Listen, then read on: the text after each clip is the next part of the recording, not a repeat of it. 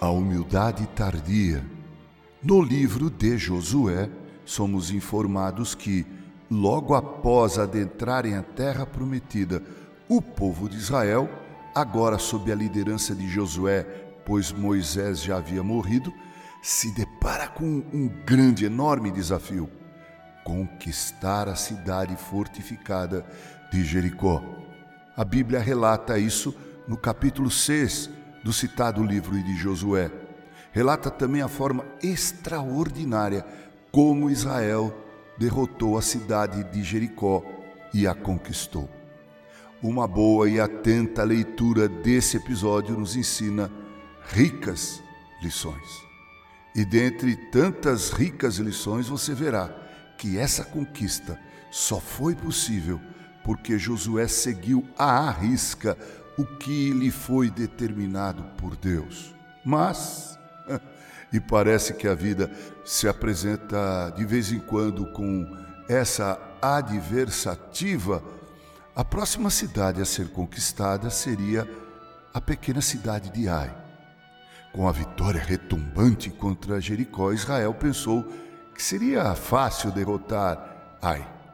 Entretanto, foi fragorosamente derrotado. Um dos motivos de tão vergonhosa derrota foi que Israel parece ter deduzido, pela vitória sobre Jericó, que aquela vitória teria sido por conta da força dos seus próprios braços e se esquecera de que havia sido Deus quem lhes havia dado poder para tal conquista. Aprendemos com isso que precisamos de Deus em nossas vidas para vencer nossos desafios, nossos adversários, ainda que eles não sejam tão grandes quanto foi Golias para Davi ou Jericó para Israel. Tendo se esquecido disso, a derrota de Israel para a pequena e frágil cidade de Ai foi humilhante.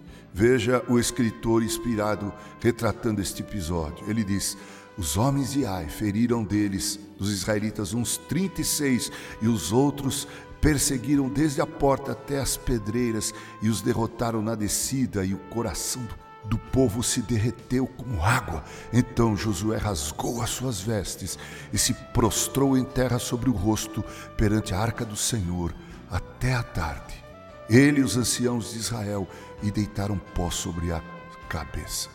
Que lição de humildade dolorosa e tardia, prezados ouvintes. É sempre assim mesmo.